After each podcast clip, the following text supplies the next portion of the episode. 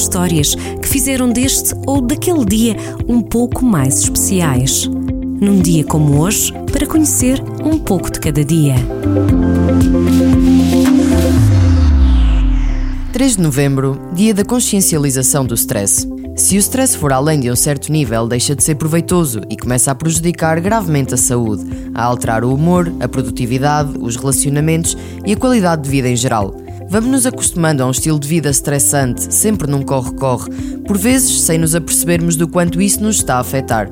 Ignorar o stress no trabalho ou no dia a dia pode levar a sérias complicações de saúde.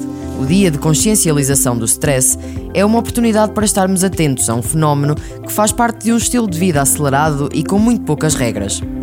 Viajando no calendário, num dia como hoje, em 1957, a 3 de novembro, os russos, com a então União Soviética, lançavam o primeiro ser vivo ao espaço, a bordo do Sputnik 2.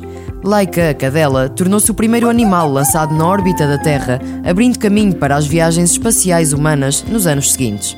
Ainda neste dia, mas já em 1992, Bill Clinton é eleito o 42º presidente dos Estados Unidos, derrotando George W. Bush. Em 2014, 3 de novembro, foi também o dia escolhido para a inauguração oficial do One World Trade Center. A estrutura é a substituta das torres gêmeas do World Trade Center, na cidade de Nova York, depois dos ataques de 11 de setembro de 2001. Recuamos ainda até 1992 para marcar este 3 de novembro como o dia de lançamento do quinto álbum de Bon Jovi. Keep the Faith ocupou 49 semanas o top norte-americano e dali saíram sucessos como Keep the Faith e Bed of Roses.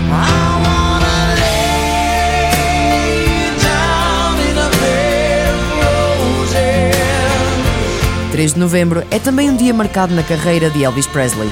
Em 1960, e com um tema baseado no clássico italiano O Sole Mio, atingia pela quinta vez o número 1 um do top britânico com It's Now or Never.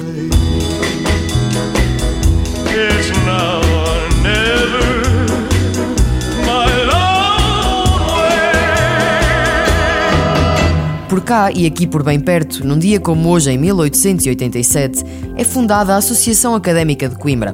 É a mais antiga associação de estudantes de Portugal. Dali tendo nascido também o Clube de Futebol da Associação Académica de Coimbra, o mais antigo clube de futebol em atividade na Península Ibérica. A Associação Académica de Coimbra não vai nada, nada, nada?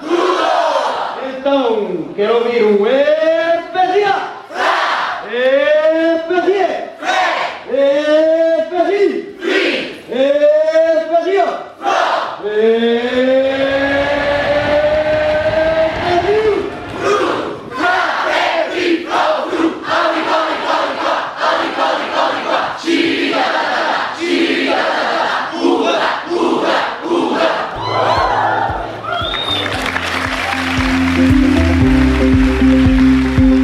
Levamos um dia de cada vez para acertar as contas do calendário, mas há histórias que vale a pena conhecer num dia como hoje, para acompanhar na rádio de segunda a sexta-feira.